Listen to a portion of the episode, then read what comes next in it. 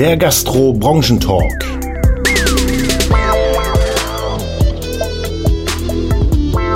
So, und das Schöne ist, wir sind wieder live für euch hier bei unserem Podcast, bei dem Gastro-Branchen-Podcast.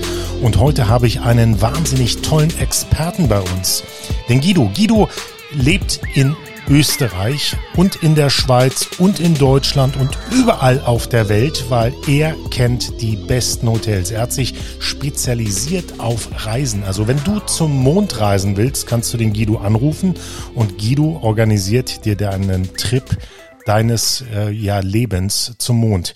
Guido, schön, dass du dabei bist und äh, stell dich doch mal unseren Hörern ganz kurz vor. Lieber René, hallo. Also bis zum Mond schaffen wir es noch nicht, äh, aber mit, mit Virgin Galactic schaffen wir es ins Weltall. Das ist die magische Grenze von 100 Kilometer und von dort aus hat man auch schon einen atemberaubenden Blick auf die Erde. Und äh, in meinem normalen Leben mache ich, konzentriere ich mich auf Hotels. Ich liebe Hotels. Äh, für mich haben einfach eine, Hotels eine Spiritualität und ein Erlebnis. Und egal, in welches Hotel du gehst, du hast immer etwas Neues und immer ein, ein, eine Erinnerung, Erinnerung, die du mit nach Hause nimmst. Welches, welches Hotel oder welche Reise deines Lebens ist die, an die du dich am meisten noch heute erinnerst? Weißt du, jetzt äh, die Schwierigkeit, normal bin ich ja immer vor der Pandemie, war ich immer so 140 bis 160 Tage im Jahr unterwegs auf Reisen und in Hotels. Ich habe insgesamt schon 1000 Luxushotels gesehen, persönlich, habe dort übernachtet. Und das Spannende ist, es, es muss zur Stimmung passen. Also im Moment würde ich mich an den Strand sehnen. Äh, Im Moment würde ich mich zum Beispiel auf die Philippinen ins, ins Amampulo sehnen, ganz einfach, weil, weil die Lage auf einer Privatinsel ist, du hast kilometerweiten Strand, den du für dich alleine hast. Ähm, das wäre jetzt das, was, äh, wo ich jetzt ausbrechen würde aus meinem triesten äh, Homeoffice-Alltag und dort hinaus an den Strand und, und die, die, die Weite zu haben, ohne, ohne groß äh, dieses, also mit diesem Social, Social Distancing einhalten zu können. Guido, wenn, wenn du jetzt in ein Hotel reist, was, was sind für dich die wichtigsten Punkte? Wo, worauf soll sich ein Hotelier vorbereiten?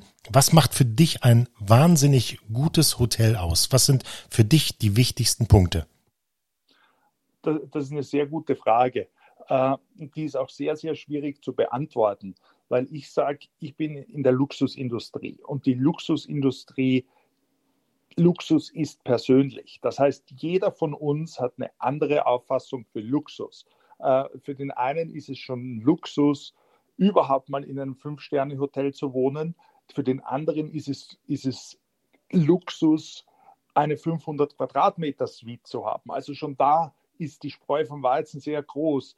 Und äh, ich persönlich, ich muss sagen, ich sehe Hotels meistens gar nicht mehr aus meiner eigenen Brille, weil ich weil ich tausende Brillen von meinen Kunden auf habe und genau weiß, auf was die Wert legen, wo ihre Kritikpunkte sind. Und genau so gehe ich in diese Hotels hinein.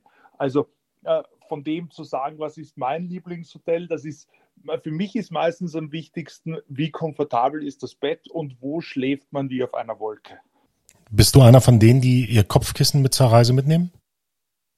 Nein, also von dem, das wäre auch schade, weil die, ich würde sagen, 99 Prozent aller, aller Hotels haben so perfekte Kopfkissen. Äh, da wäre es schade, das eigene mitzunehmen. Und äh, ich bin auch nicht der Nackenhörnchen-Typ im Flieger. Also nein. Es gibt ja, es gibt ja Menschen, die fliegen wirklich in, in ein Hotel, auch in, in Deutschland, wenn sie reisen, die haben immer ihr Kopfkissen dabei. Also das finde ich immer sehr spannend und sehr faszinierend. Guido, ein Ausblick, wenn, wenn wir jetzt, was, was könnte die Reisedestination für 2022 werden? Was, was meinst du, wird der absolute Hotspot in der Luxushotellerie? Also jetzt nicht Mallorca, sondern wirklich in der Luxushotellerie. Was glaubst du, wird 2022 der absolute Hotspot?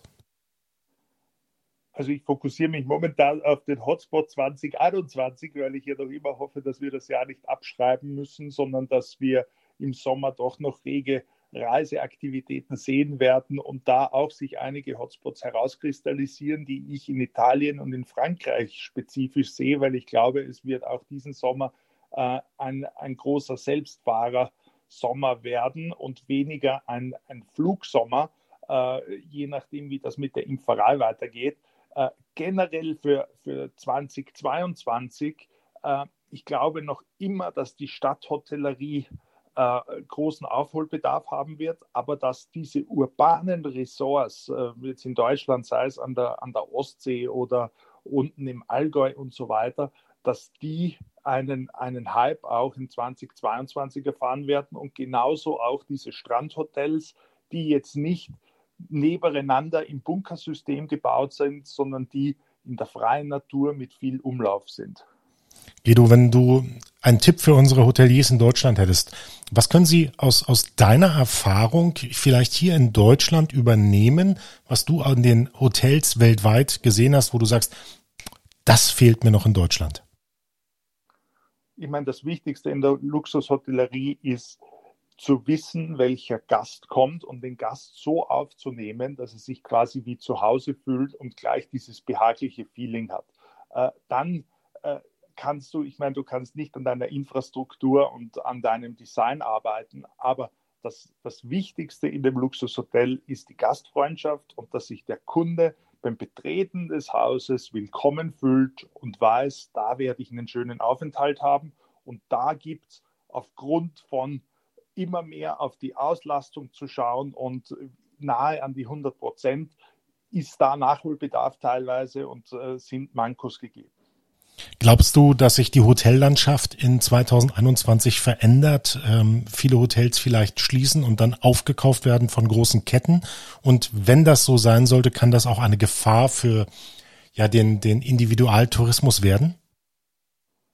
Also wir, wir sehen ja jetzt schon eine Konsolidierung in dem Markt. Also wenn wir, wenn wir sehen, äh, Marriott zum Beispiel, die sind, sind eigentlich sehr stabil. Hyatt ist auf, auf großer Einkaufstour äh, Marken wie Rosewood, die sind stark am expandieren. Mandarin ist stark am expandieren. Also die, die Luxusmarken, die planen neue und neue Hotels zu eröffnen.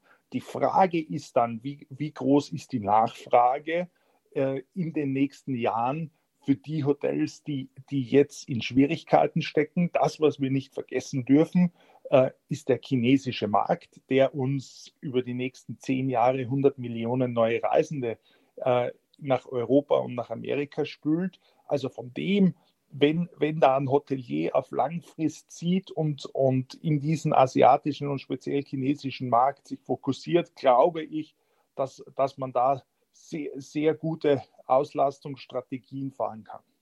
Das heißt, über den Tellerrand hinausschauen, äh, nach Asien schauen und sich seine Klientel oder seine Kunden neu strukturieren eine neue Zielgruppe definieren, um dann auch die Hotels hier in Deutschland äh, voller zu kriegen. Ist das so dein Ansatz? Ja, du musst das natürlich individuell betrachten. Also von dem, es kommt darauf an, was hast du für ein Hotel. Oder wenn du ein Hotel in einer Stadt hast, wo du sehr auf Convention und Event fokussiert warst, dann ist es natürlich schwierig, was machst du mit deinen großen Meeting und mit deinen Ball, Ball, Ballrooms, die, die jetzt wahrscheinlich die nächsten ein, zwei Jahre eher nicht so viel Profit ab, abwerfen können, oder? Derjenige, der irgendwo in der Ostsee ein urbanes äh, Hotel hat, der muss sich nicht groß neu erfinden, weil das wird, das wird über die nächsten Jahre stets gefragt sein, gerade weil die ältere Zielgruppe, das sehen wir, äh, nicht diese Langstreckenreisen mehr machen will, nach unserer Umfrage bis 2023. Sie erwägen erst dann 2024 oder 2025 wieder eine längere Reise zu machen, je nachdem, wie sich die Situation äh, entwickelt. Das heißt, gerade die Stadthotels, da würde ich sagen, ja, äh, da macht Sinn, neue Strategien zu fahren und, und äh, neue, neue Konzepte zu entwickeln, um einfach auch für die Zukunft gerüstet zu sein. Guido, in jedem unserer Podcasts geben wir unserem Gast einen Zauberstab in die Hand wie eine kleine Fee. Du darfst dir was für die Branche wünschen. Was würdest du dir für unsere Branche wünschen?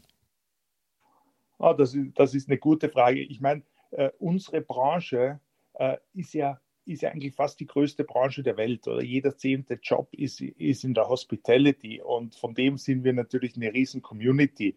Und äh, das, was ich mir immer gewünscht habe, ist, dass die Community mehr zusammenhält und, und mehr miteinander interagiert. Und das hat das hat die Pandemie schon gebracht, dass plötzlich Hoteliers miteinander angefangen haben zu, zu reden äh, und Strategien zu entwickeln, dass, dass äh, auch die Dachverbände näher an, an, die, an die Mitglieder herangerückt ist. Also das ist schon gut. Das, was ich mir für die Zukunft einfach wünschen würde und was sicher kommen wird, ist, dass wir alle wieder reisen können und dass wir alle wieder Gastgeber sein können und Menschen glücklich machen können. So, vielen Dank, Guido. Und in diesem Sinne kann ich euch nur sagen, vielen Dank fürs Zuhören. Denkt dran, teilt unseren Podcast, liked ihn, schreibt uns gerne auch E-Mails, wenn ihr Wünsche für die nächsten Podcast habt. Ich sage vielen, vielen Dank, Guido, und ich hoffe, dass wir alle bald eine Delle ins Hospitality-Universum äh, hauen und wieder richtig erfolgreich durchstarten.